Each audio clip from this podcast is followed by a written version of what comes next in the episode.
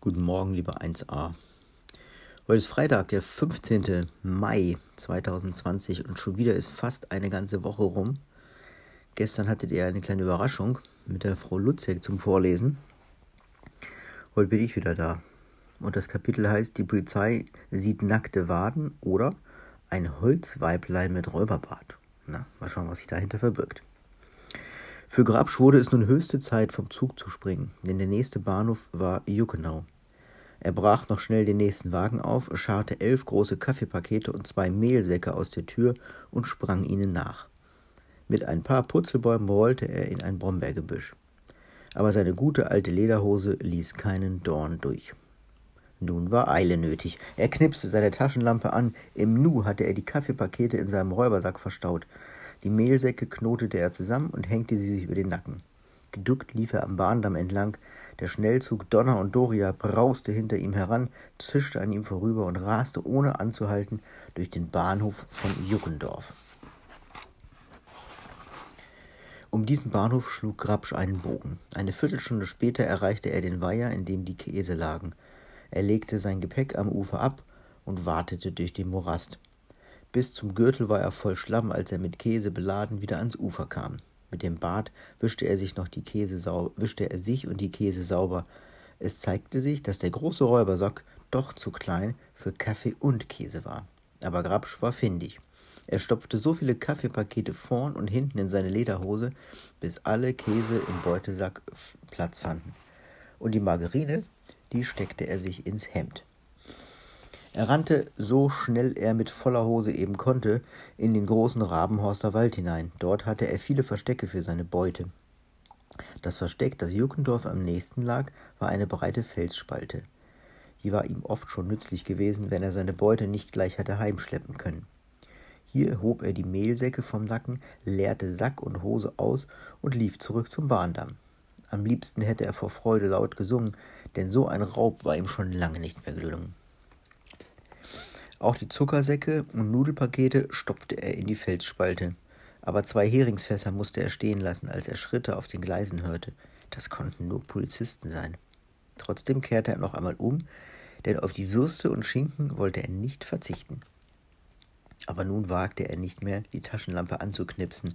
Auf allen Vieren kroch er herum und suchte die Salamis zusammen. Da hörte Grabsch auch schon die Polizeisirene. Ein Jeep kam auf der Straße neben der Bahnlinie angerauscht, an, herangesaust, aber Grabsch konnte unglaublich stur sein. Keinen einzigen Schinken, keine Salami wollte er der Polizei überlassen. Er drückte sich ins Gebüsch und ließ den Jeep vorbeifahren. Kaum war diese Gefahr vorüber, stopfte er Wurst und Schinken in seinen Sack, aber der erwies sich schon wieder als zu klein. Nun, in solchen Schwierigkeiten wusste sich Grabsch immer zu helfen. Diesmal zog er die Hose aus und band die Hosenbeine zu. Und schon hatte er einen zweiten Sack. Rasch stopfte er ihn in den stopfte er in den zwei Zipfelsack alles, was nicht mehr in den Beutesack hineingepasst hatte, lud sich den einen Sack auf den Rücken, den anderen auf die Brust und stapfte mit flatterndem Hemd, das ihm bis zu den Knien reichte, auf den Wald zu. In diesem Augenblick kam der Polizeijeep zurück. Gerade an der scharfen Kurve, wo der Räuber Grabsch einmal dem Polizeihauptmann Sieghelm Stolzenrück die Polizeistiefelgröße 49 abgenommen hatte, hielt er an. Die Polizisten leuchteten mit ihren starken Polizeitaschenlampen den Waldrand ab.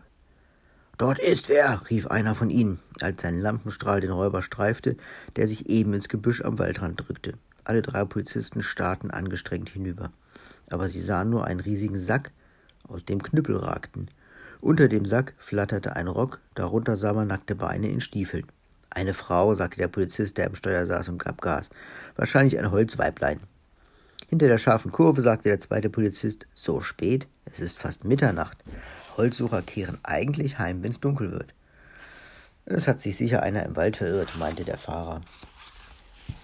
Dann wäre es doch nicht eben von der Straße in den Wald gehuscht, gab der zweite Polizist zu bedenken. Und es war auch ein verdammt großes Weiblein, sagte der dritte. Geradezu ein Riesenweib. Lass uns das nochmal näher betrachten. Sie wendeten und fuhren zurück. Aber da war kein Holzweiblein mehr zu finden, so sehr sie auch fluchten und mit ihren Taschenlampen im Gebüsch herumsuchten. Ja, das war's für heute. Morgen heißt das Kapitel Heimkehr mit voller Hose. Die ist wahrscheinlich so voll mit Würsten und allem möglichen Zeug. Ist auch ein ganz lustiges Bild hier abgebildet. Das lese ich dann am Montag wieder. Denn jetzt ist ja dann erstmal Wochenende. Wenn ihr Lust habt, mal was vorzulesen, könnt ihr das gerne auch tun. Vielleicht mit dem Telefon eine Sprachnachricht aufnehmen und mir dann einfach schicken. Per E-Mail geht das ganz gut und dann könnte ich das hier auch abspielen, dann können das alle hören.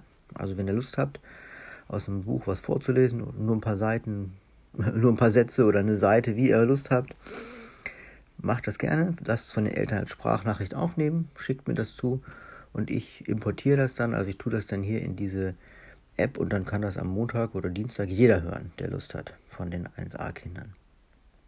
Gut, das war's für heute. Ich wünsche euch ein schönes Wochenende. Die Sonne lacht. Könnt ihr heute noch ein bisschen fleißig sein, noch ein bisschen was tun und dann das Wochenende genießen. Und nächste Woche gibt es eine kleine Spezialaufgabe. Bin da gerade schon bei.